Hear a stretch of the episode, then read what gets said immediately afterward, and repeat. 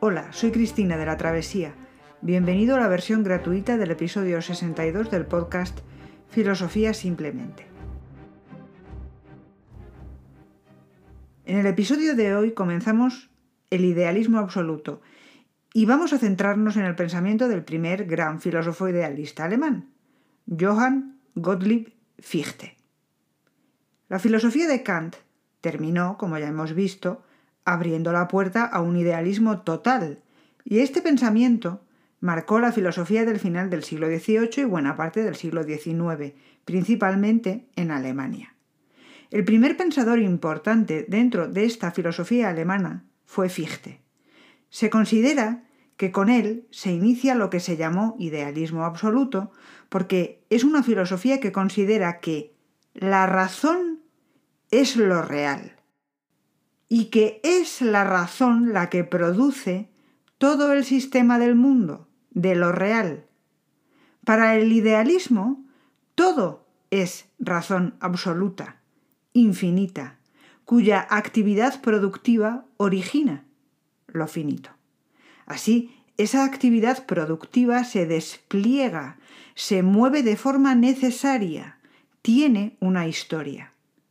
Dentro de esta generalización, cada uno de los pensadores que pertenecen a este idealismo cree que la manera de producir la realidad por parte de lo absoluto es una.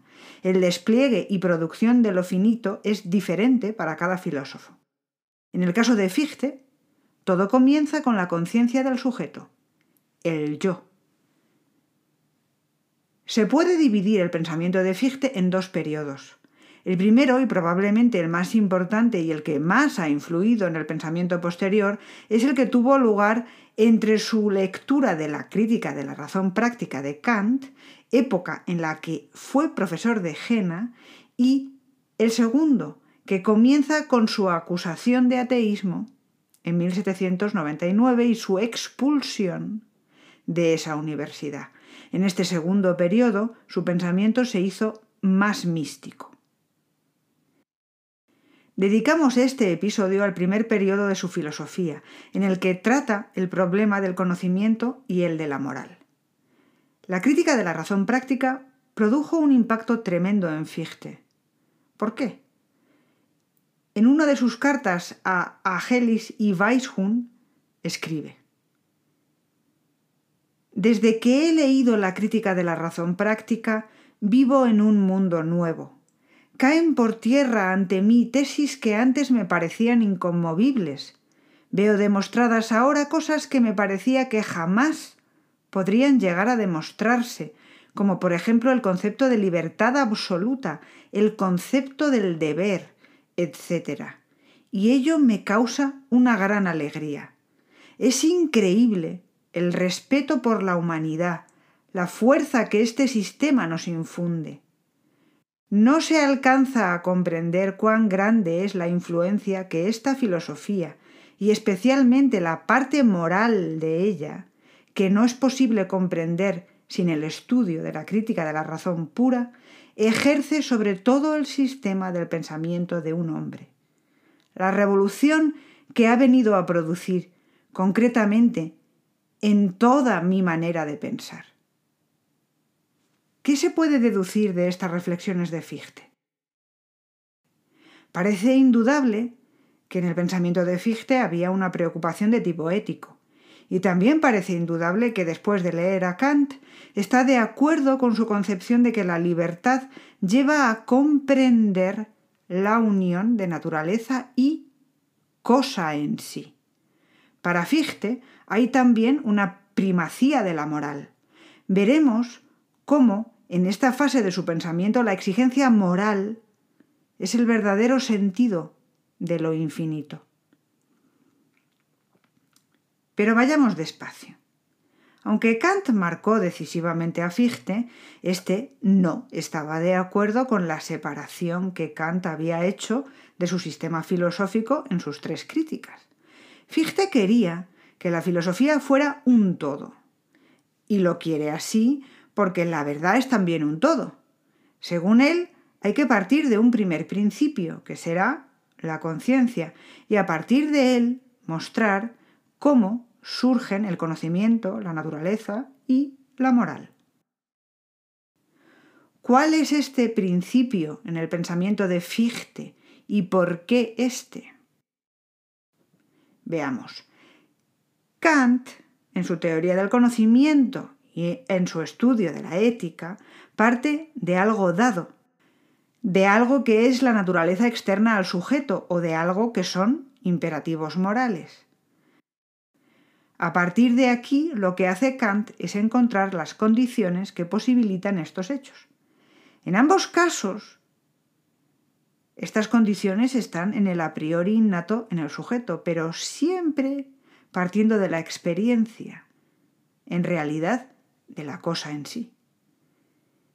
Fichte, porque sabe que tanto en el conocer como en el hacer moral intervienen el sujeto y la experiencia, quiere eliminar la experiencia, es decir, partir solo del sujeto de la razón que será la que con su actividad productiva cree la experiencia. Por esto, habrá de deducir únicamente de un principio de tipo racional todo lo demás. Y este principio es la razón del sujeto. Fichte dice el yo. Quizás para entenderlo mejor podríamos decir, ¿A qué se refiere con yo? La mejor manera de expresarlo es con terminología kantiana. El yo de Fichte es el yo puro de Kant, es decir, un yo aislado de todo contenido empírico, un yo absolutamente vacío, puro. Este yo es el que producirá con su actividad creadora todo el contenido empírico.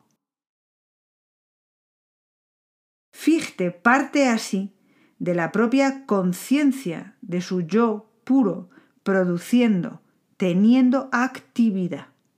Él cree que todos podemos tener conciencia de esta actividad. Es el filósofo el que reflexiona usando su propia intuición, partiendo de su propia conciencia, para captar esa actividad productiva interna de la razón. Esto lo expresa en su fundamento de la teoría total de la ciencia. No puedo mover ni un dedo de la mano sin la intuición intelectual de mi autoconciencia y de sus actos. Quien reconoce esta actividad apela a esta intuición. Este es el fundamento de la vida, sin ello se produce la muerte. Y claro, esto es indemostrable. Cada uno tiene que tener esta conciencia de sí mismo, como añade en su fundamento de la teoría total de la ciencia.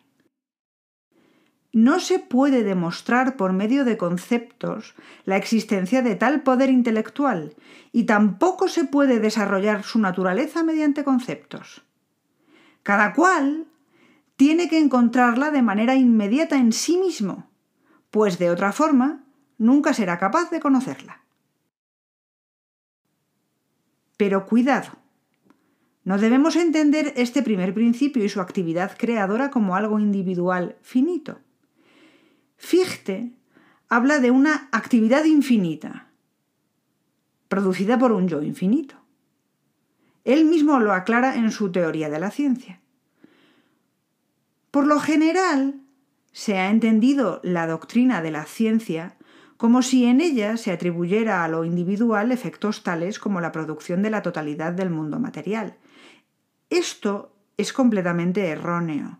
No es lo individual, sino la vida espiritual e inmediata la que crea todos los fenómenos, incluyendo los fenómenos individuales.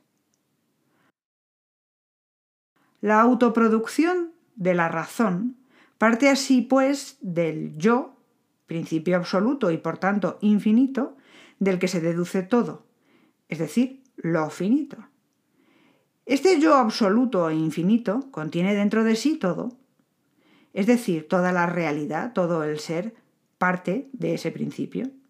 Así comienza la evolución de todo el sistema. Si nos damos cuenta, este principio es el principio de identidad. Yo es el sí mismo que se autoconoce, es autoconsciente de sí al reflexionar sobre su propia actividad. Fichte lo expresa diciendo en su fundamento de la teoría total de la ciencia. Es a través de esta reflexión una actividad dirigida hacia una actividad cuando el yo llega a ser originalmente para sí mismo. Y añade, el yo pone originalmente su propio ser. Ponerse a sí mismo y ser son una misma cosa para el yo. Es decir, mediante el autoconocimiento consciente del yo, éste se nota, se vive a sí mismo. La actividad de ese yo se capta por el propio yo. Es, por tanto, autoconsciente. De aquí deduce Fichte el segundo principio de su sistema, el no yo. Si quieres tener acceso a la versión extendida de este episodio, visítanos en Patreon. Que tengas un muy buen día y hasta la próxima.